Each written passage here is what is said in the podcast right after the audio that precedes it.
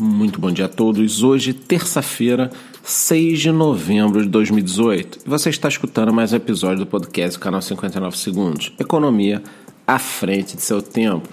É, meus amigos, eu não preciso nem falar o preço do Bitcoin, né? Quando eu acordei hoje de manhã, parecia brincadeira. Eu olhei e estava cravado aqui em 6.400 dólares. Agora deu até uma escadinha de nada, tá 6.419 dólares. Então continuamos naquela faixa que a gente vem comentando aí todo dia. Em relação às altcoins, curiosamente, a gente tem algumas que começaram a se mexer nos últimos sete dias. Então, os destaques vão para Stellar e Cardano mais 12%, Litecoin e Monero mais 10% e Ripple mais 20% nos últimos sete dias, sendo 15% nas últimas 24 horas. Essa alta é uma coisa muito específica, tem a ver com o anúncio que a Ripple fez avisando a todos que estará abrindo um escritório em Dubai. Eles que já têm representações aí em vários lugares do mundo, agora estão abrindo em Dubai. Então o mercado se animou, logo sua moeda subiu um pouquinho aí a ver o que, que vai acontecer. Em relação às notícias, nada que possa aí catapultar ou causar aquele ralia, mas nem causar uma queda. Então vamos dar uma olhada em algumas informações aqui. O negócio é o seguinte: o pessoal que fez aquelas previsões de 20, 30, 40, 50 mil dólares no final desse ano já começou a dar uma barrigada, então já está empurrando essas previsões para o ano que vem. Mike Novogratz, da Galaxy Digital, muito famoso no mercado, que disse que inclusive no final desse ano nós teríamos aí 25, 30 mil dólares, mas disse algum, algum tempo já, né? Ele refez a sua previsão. A nova previsão é a seguinte: ano que vem o Bitcoin chegará em 20 mil dólares, tá? Sendo 8.800 a 9 mil até o final desse ano, já vai passar dessa faixa. No primeiro trimestre do ano que vem, vai chegar a 10 mil dólares, para depois, aí do meio do ano para frente, chegar a 20 mil dólares. Bom, vamos lá, vamos esperar, né? Pode falar qualquer coisa, se der certo, ele diz que acertou. Agora, as outras 25 previsões dele estão aí. Uma notícia interessante que eu estava vendo aqui no Radar BTC, todo mundo conhece, eu falo bastante aqui, é a seguinte: eles fazem um trabalho muito bacana de monitoramento na Tether, né? E eles divulgaram que o dia D, o dia principal que a gente tem que ficar ligado, será no dia 3 de dezembro, quando o banco responsável, pelo que eu entendi, em custodiar esses bilhões de dólares aí vai divulgar o seu saldo, né?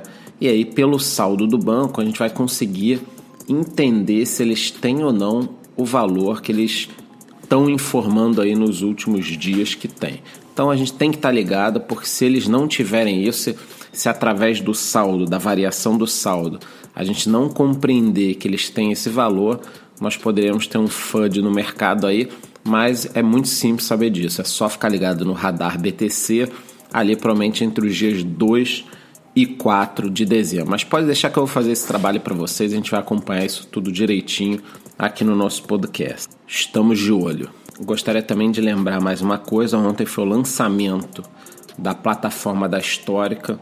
Eu entrei, é, me cadastrei, né? Estou tentando construir uma loja lá para fazer alguns testes. Sinceramente, achei muito bacana, tá muito simples de usar, muito intuitivo, bonito. Então eu acho que eles deram um passo muito interessante. Quando eu entrei no grupo da história que aqui no Brasil eu vi algumas pessoas reclamando, pô, mas eles lançaram a plataforma e a moeda não disparou. Gente, não é assim que o mercado financeiro funciona, não.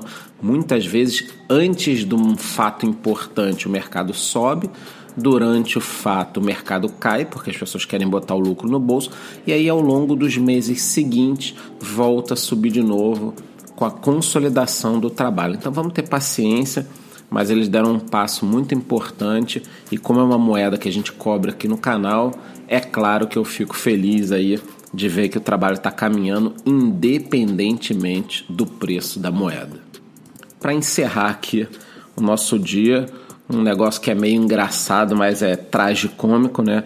Que é o seguinte: alguns hackers pegaram contas verificadas no Twitter, são aquelas contas grandes, com aquele símbolozinho azul do lado, que aí você imagina que sejam realmente a pessoa, mudaram o nome do usuário para Elon Musk, todo mundo sabe quem é, CEO da Tesla, muito famoso, muito conhecido, botaram uma fotinho do cara lá e postaram a seguinte mensagem: que estariam fazendo a maior doação da história, 10 mil bitcoins. Isso aí, 10 mil bitcoins. Colocaram o endereço, é claro, de uma carteira, e para você receber, você tinha que fazer o seguinte: você mandava de 0,1 a 1 BTC para aquela carteira, e aí com isso você ia ganhar de 1 a 10 BTCs. Pelo amor de Deus, né, gente? Será que teve gente que caiu? Teve já foram enviados mais de 25 BTCs, ou seja, mais de 170 mil dólares. Eu tenho que até atualizar, porque pode ter sido mais do que isso já, mas provavelmente esse prejuízo vai passar aí de 200 mil dólares, porque está cheio de gente enviando BTC para depois receber alguma coisa, só que nunca vai receber nada, porque não existe Elon Musk, não existe nada disso. Foi só alguém postando uma carteira daquelas, me manda que eu te mando. Gente, não vamos cair nesse tipo de golpe. Não existe isso de me manda 01 BTC, que aí eu te mando um BTC. Por favor, né?